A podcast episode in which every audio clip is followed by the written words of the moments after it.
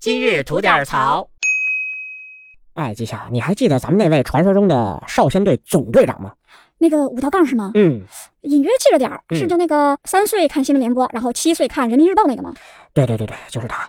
啊、我对他最深的印象啊，就是有一张照片，我们的少先队总队长在镜头前露出了慈祥的笑容，他的背景后面呢，有一位把嘴撇成了八万的不屑地。哎呀，那个小兄弟在后面成为了一个大家经常使用的表情包。嗯，是的，最近呢，我就很好奇，两个孩子过了将近十一年了吧？嗯，两个孩子的现在人生处境是什么样的？我就上网一搜，哎呀，这一搜不得了，你猜怎么着？怎么着啊？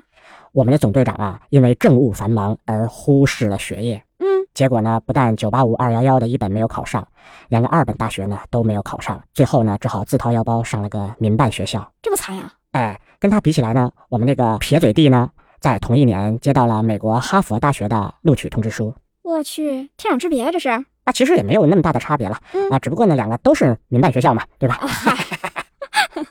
那现在其实也看不出来，他们再长大之后再会有什么样的一个差别。对对对，也不是说上了一个好大学就能决定一生了，对吧？嗯啊，至少呢，我们撇嘴弟呢，算是完成了自己人生的一个小小逆袭。嗯，确实是。哎，怎么着，美国哈佛这个民办学校比咱们国内自费的民办学校要好那么一点点，对吧？